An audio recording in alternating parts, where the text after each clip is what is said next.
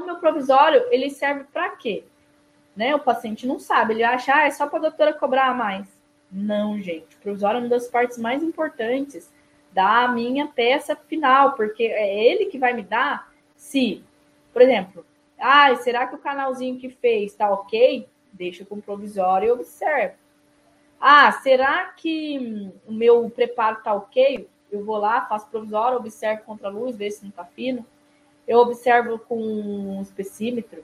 Eu observo se o paciente, ah, doutor, fraturou o provisório, mordi alguma coisa. Falou, opa, então é um sinal que eu não reduzi, vamos reduzir mais a altura. Então, ele me dá já uma, principalmente em dias anteriores, gente, estética né? é primordial, não tem, não tem negociação. O paciente fala, ah, doutor, lá dentro atrás, deixa sem nada. Não, é importante, porque eu consigo saber se o meu, meu preparo está adequado. E outra, os meus dentes adjacentes não vão migrar, o meu, meu dente antagonista também não vai migrar. Então, assim, auxilia no diagnóstico, então, às vezes, de dúvida, né, de endo, é, dúvida de preparo, está ok, proteção das superfícies preparadas. Então, se eu tenho, por exemplo, um dente polpa viva, eu expus um monte de túbulo lentinário, vai dar maior sensibilidade. O que, que eu vou fazer?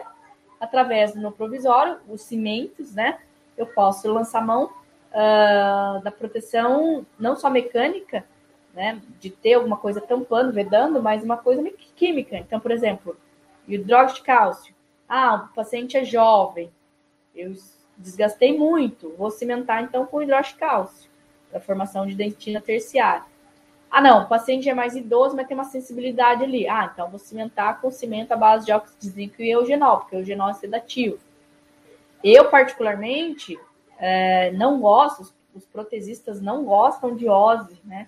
Porque o eugenol, ele inibe polimerização de resina. Então, quando numa próxima consulta você precisa reembasar o provisório, ele fica amolecido, fica borrachado ali. Você não consegue reembasar.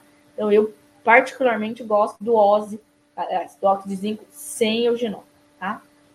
Aliás, é meu cimento de escolha, porque o hidróxido de cálcio, na verdade, ele não é considerado um cimento, apesar de ser utilizado como cimento, né? Mas ele é utilizado mais para forramento e ele gruda muito na parede da, do provisório. É óxido de zinco facinho, você, pum, você parte, ele, ele sai em lascas, é muito mais fácil. Saúde periodontal, então, para manter os dentes em posição, a oclusão também, né? É, saúde periodontal, ah, paciente fez aumento de coroa clínica, você vai dar um bom polimento provisório para restabelecer saúde periodontal.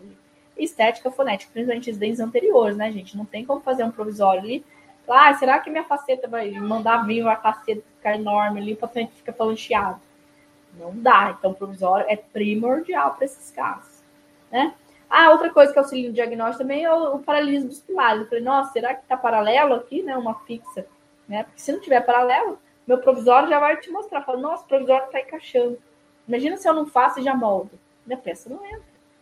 Né? Então, paralisa os pilares, prognóstico de pilares duvidosos. Então, vem da endo. Ah, não sei se da endo vai estar tá ok, porque se perder a endo, perde a coroa, né?